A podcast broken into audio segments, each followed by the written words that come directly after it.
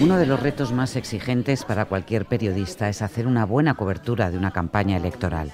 Cómo elaborar ese cóctel de información, análisis y opinión que los lectores buscan en un periódico de calidad como El País. ¿Estamos preparados? Se lo pregunto a Jan Martínez Arens, director adjunto. Está todo eh, preparado en la medida que puede estar preparado, ¿eh? porque en las campañas siempre hay muchísimos imprevistos. Pero francamente sí, tenemos un dispositivo yo creo que bastante amplio, muy reforzado en la sección de Nacional, pero también en, en redes, en vídeo y luego en lo que son las nuevas secciones. Está colaborando en Lab, como vosotros sabéis, el lab que es el laboratorio. Eh, el lab que es el ¿eh? laboratorio, que es donde probamos nuevos formatos, cosas distintas, donde jugamos al ensayo y el error. Eh, y donde francamente están saliendo cosas interesantísimas. También tenemos reforzada la parte de datos, que en la cuestión electoral es importantísima. Todos ellos están trabajando. Y por ejemplo, la gente de semanales está haciendo reportajes también que tienen que ver con la política. ¿Este timbre qué es? Es la llamada para la reunión de primera página que dirige la directora. Pues vamos, ¿no? Vamos para allá. Hola, soy Montserrat Domínguez y esto es 616 escaños, el podcast de información política que hacemos desde la redacción del País. Tengo que apagar la grabadora para entrar en la reunión donde se deciden los temas que irán en la primera página, pero sí puedo contaros que hubo unanimidad a la hora de escoger la foto, y es que no todos los días podemos contemplar un agujero negro. Mira, abre, abre la foto del, del, Black eh, Hole, o como se diga eso. El Black Hole. Black Hole. Black Hole. Hole. Es precioso. Bueno, hay que hacer un esfuerzo de imaginación, ¿no? Pero... Bueno, pero... no es tan diferente a lo que imaginábamos, ¿no? Yo, yo no lo veo tan, tan distinto a lo que se suponía, o sea, las recreaciones que se habían hecho y tal. ¿Verdad que parece el ojo de Sauron? Más que un agujero negro o, un, donut, pero, sí, pero Yo he estado toda la mañana pensando qué es lo que sería y la verdad que cuando lo he visto me ha sorprendido para bien. Oye, Cristóbal. ¿Cómo se hace una buena foto en campaña electoral? Eh, con mucha imaginación. Porque las campañas electorales a nivel gráfico son bastante en principio aburridas. Ah, creí que vas a decir tristes. no, aburrida. De, imagen sí, un poco triste. Ya, pero los políticos se lo ocurran, ¿no? No, no, en España no se le ocurran nada. ¿No? No, no, en España siempre, tradicionalmente ha sido un desastre. O sea, los fotógrafos hemos tenido que luchar ¿no? contra eso siempre. O sea, es como que te ponen en el peor sitio, no te dejan moverte, es como si tuvieran miedo de que hicieras una gran foto que les va a beneficiar. No lo sé, es que no nunca lo hemos entendido. ¿Tú has hecho muchas campañas? Muchas campañas, sí. He ido en campaña con... ¿De meeting? Con, sí, sí, de meeting muchísimo. ¿Y tú qué les pides a los eh, compañeros que salen ahora a los mítines? ¿Qué tipo de foto les pides? Les pido creatividad y originalidad. Cristóbal Manuel es jefe de fotografía del país y premio Ortega y Gasset 2011 por una impresionante fotografía de un joven caminando desnudo por Puerto Príncipe tras el terremoto que asoló Haití. Es que está, informativo, por eso te digo. No, pero cámbialo, cámbialo. Cámbialo, joder. Eh, ¿Sabes hablar? ¿Sabes dónde está confección? Marcos. A partir de esta medianoche, cuando comienza oficialmente la campaña, varios periodistas del país seguirán cada paso de los candidatos en lo que se conocen como caravanas electorales, entre ellos José Marcos, Natalia Junquera, Ana Marcos, Elsa García de Blas y Miguel González. Hola José, ¿dónde, dónde arranca el PSOE? Empezamos la campaña este jueves en Dos Hermanas, que tiene varios, eh, en fin, varios mensajes eh, y simbolismos para, para el PSOE, sobre todo para Sánchez. Sevilla es la provincia, la única provincia de toda España en la que siempre ha ganado el mismo partido en unas generales, que es el PSOE. Y luego, entonces, bueno, pues ahí va un poco el PSOE a, iniciar la, campaña en el corazón del imperio. y Hermanas fue el lugar claro, y ahí donde Pedro se Sánchez plantó cara a Susana, a Susana Díaz. Donde dijo que se presentaba a las primarias y va a volver a hacerlo en el mismo sitio que hizo entonces, que se llama el Lago de la Vida. La campaña va a ser aburrida, seguramente, y de perfil bajo. Estos meses anteriores han estado, digamos, activando al electorado progresista y tradicional del PSOE que estaba bueno, pues desconforme con alguna, sobre todo con la gestión de la crisis en Cataluña. Y ahora el PSOE se va a centrar sobre todo en el voto indeciso que se concentra en las grandes ciudades. Eso en cuanto a Sánchez. ¿Y Pablo Casado qué va a hacer Natalia? Es maratón de Casado, muchísimos actos. Hay días que visita cuatro comunidades autónomas diferentes en un solo día. Tiene mítines por la mañana, mítines por la tarde y sorprendentemente, después de insistir mucho en el mensaje de la España vacía, Casado no va a estar en ninguna de esas provincias. Ha hecho una campaña en la que él, por lo menos, eh, va a estar solamente en grandes ciudades y capitales de, provincia. ¿Sabemos si va a haber alguna sorpresa o algún nombre especial apoyando a Casado? Bueno, nos han dicho que Aznar y Rajoy van a participar en algún acto de la campaña, pero por supuesto por separado, y no van a coincidir tampoco con el líder, porque lo que quiere Casado es como repartir el foco y estar presente en muchos sitios a la vez. Lo llaman campaña eh, racimo, ¿no? Y luego se quejaban en la cúpula del PP de que no les quedaban muchas medidas estrella que anunciar para la campaña precisamente porque como Casado lleva meses eh, de campaña no oficial ya había reventado muchas de ellas en, estos viajes que ha hecho de lunes a domingo prácticamente desde que desde que fue a la presidencia del PP. Ana Marcos, tú estás con la caravana de Podemos físicamente existe caravana tal cual o, o no? Es decir, ¿hay autobús? ¿Vas a seguir a Pablo Iglesias? ¿A quién vas a seguir? Sí, hay un autobús que seguirá a Pablo Iglesias, pero es una caravana un poco especial. Primero porque el candidato de Unidas Podemos quiere dormir todos los días en Madrid o la mayoría de días que pueda dormir en Madrid. Eh, tiene dos hijos pequeños, sus mellizos prematuros y quieren estar al cargo de ellos. Y en segundo lugar es particular porque Irene Montero tiene una agenda propia. Los actos de Pablo Iglesias serán por la mañana, la mayoría de los días de, la campaña, y los de Irene Montero por la tarde, y así se reparten la crianza. se llama conciliación, ¿no? Exacto. En política. porque recordemos que es un caso inédito en la política española, número uno y número dos en el mismo partido. Son pareja y padres de unos hijos prematuros y ella está embarazada, además, de una tercera niña. Vale, ¿Y esta noche cómo va a ser el arranque de campaña? Esta noche la campaña arranca en Madrid, en Villaverde, que es un barrio obrero, que es la tradicional pegada de carteles, y ahí estará Pablo Iglesias, estará Irene Montero y también estará Alberto Garzón, que es el líder de Izquierda Unida, en la coalición con la que va Podemos y se llama Unidas Podemos. ¿Y vais a hacer muchos kilómetros? Pues sí, por esta circunstancia de tener que ir y volver todos los días a Madrid, pero además es que es una caravana particular porque la precampaña de Unidas Podemos se ha desplegado mucho en lo que ellos llaman la España vaciada, todas estas provincias que se reparten dos, tres, cuatro escaños, pero esta caravana va a ser en, en regiones donde se reparten más escaños. Ellos dicen que no es intencionado, que no tiene nada que ver con el último barómetro del CIS, donde ya no les da ningún escaño en estas zonas de la España vaciada, que ellos llaman. Lo cierto es que van a estar en Valencia, en Cataluña, en Galicia, en Madrid, pero no en estas regiones como las dos Castillas. A ver, Elsa, la campaña de Ciudadanos, ¿cómo empieza?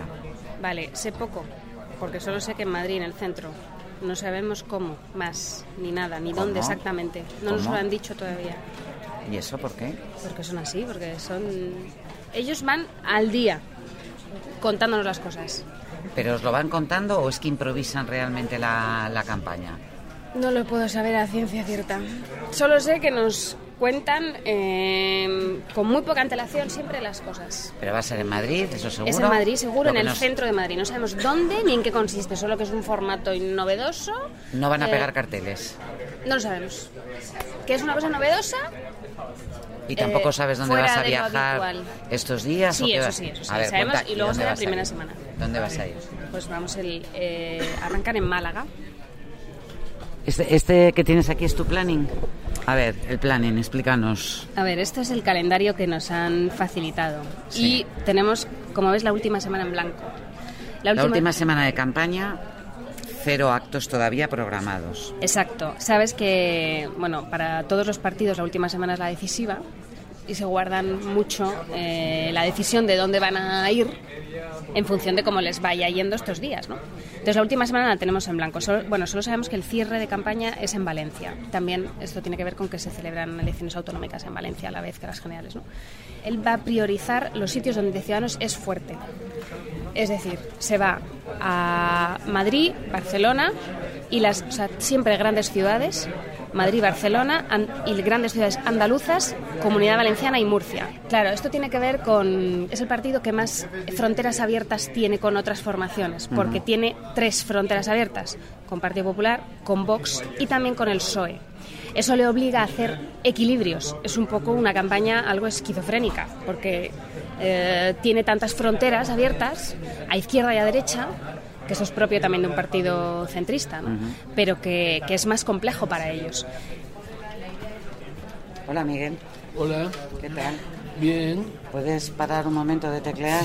sí, sí. Bueno, ¿tú empiezas la campaña hoy con, con Vox o Vox no tiene caravana? Eh, Vox no tiene caravana, tienes que ir tú por tu cuenta. Y tú no eres bienvenido tampoco. Bueno, no sé, no quiero dar nada por... no quiero dar nada por, eh, por eh, sentado. Eh, tienen, por ejemplo, pues el sábado tienen un acto por la mañana en, en San Sebastián, por la tarde en Bilbao. ¿Quiere, ¿Quiere esto decir que no vas a Covadonga? No, no voy a Covadonga, porque ir a Covadonga es incompatible con, ir al País Vasco y me parece más interesante ir al País Vasco, teniendo en cuenta que él es vasco eh, y que empezó allí su carrera política. ¿Qué tal les ha sentado el CIS? Bueno, eh, yo creo que ellos lo miran con un poco de distancia. Hay algunos sitios donde se ha un resultado muy bueno, por ejemplo en Barcelona es espectacular, ¿no? Eh, en el País Vasco no les dan ningún escaño. Eh, ellos presumían ayer de que en Córdoba no le daban ningún escaño, pero sin embargo llenaron el local y tuvieron gente en la calle esperando. Ellos esperan, eh, como el propio Tezanos, eh, sacar mejor resultado del que les da el CIS. Siendo así que el CIS le da resultado en algunos sitios bastante buenos. Muy bien, pues nada, mucha suerte, Miguel. Muchas gracias. Miquel Noguer es subdirector del País en Cataluña. ¿Qué tal, Miquel? Hola, muy buenas. Vaya campaña tan extraña os toca cubrir porque recordemos que el líder de Esquerra Republicana, Junqueras, y el líder de Junts pel Cat, Jordi Sánchez, están los dos en, prisión provisional. Sí, será una campaña muy, muy rara. Ya hemos vivido alguna otra así, pero en este caso será llevado al, al extremo, sobre todo porque no solo estarán estos dos casos no podrán hacer una campaña normal, sino que además uh, Puigdemont, desde Waterloo, pues uh, se hará el amo y señor de, esa campaña en lo que es el ámbito independentista, o como mínimo lo intentará, y será pues un liderazgo por Skype. ¿Le vamos a ver en algún meeting con holograma? Bueno, por supuesto en videopantallas, eso ya lo han utilizado en otras ocasiones, pero utilizando algún recurso técnico especial para parecer que está presente.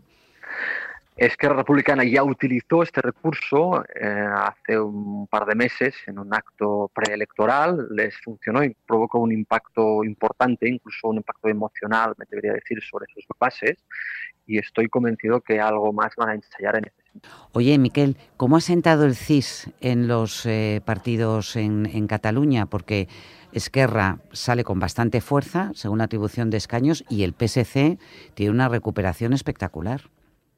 Mm. Sí, Esquerra tendría un resultado histórico, nunca, nunca ha tenido a los 17 o 18 diputados que le otorga este sondeo y en el caso del PSC me atrevería a hablar de una verdadera resurrección a un partido al que muchos daban por enterrado hace no mucho tiempo y que demuestra una capacidad de resistencia importante. Los dos partidos que han pasado temporadas complicadas tienen un suelo electoral uh, que no es bajo porque tienen un arraigo territorial muy importante, en forma de alcaldes, concejales, y eso creo que les ha permitido resistir. Sí, buenas tardes. Es la Secretaría de Redacción. Pues no, es que ahora mismo ha empezado ya la campaña y ya va a estar pues fuera de Madrid prácticamente hasta el día de las elecciones o el día Espe García es secretaria de Redacción del País. A ellas les toca solucionar los imprevistos, que son muchos, que suelen surgir a cualquier reportero que esté en campaña. Eh, que hoy no me voy, que me voy mañana, que o búscame un hotel en tal ciudad o que ha surgido algo importante o imprevisto y se tiene que ir corriendo, pues en tren, en avión, en pero puede ser en España puede ser fuera de España. ¿y te ha tocado a ti coger crónicas también de los cuando hay un problema de cobertura? Claro, claro, cuando les falla el sistema, que no pueden mandar por correo electrónico o tal, pues el único medio somos nosotras, y entonces nos llaman por teléfono y le cogemos la crónica. Eso se, hacía, era la antigua ah, usanza, ¿no? antes la gente pillaba una cabina por teléfono y, dictaba, ¿no? Y luego con todo el ruido que había y toda la movida que había dentro del polideportivo o el, el, lugar donde estuvieran dando el claro, que era todo voces, todo ruidos, aplausos, tal, y tenían que ir parando, a veces no se les entendía y bueno, pues así ha sido durante muchos años.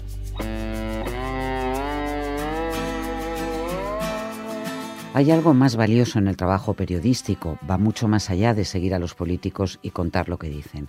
Es evitar que nos distraigan con eslóganes vacíos, con cebos o con promesas imposibles.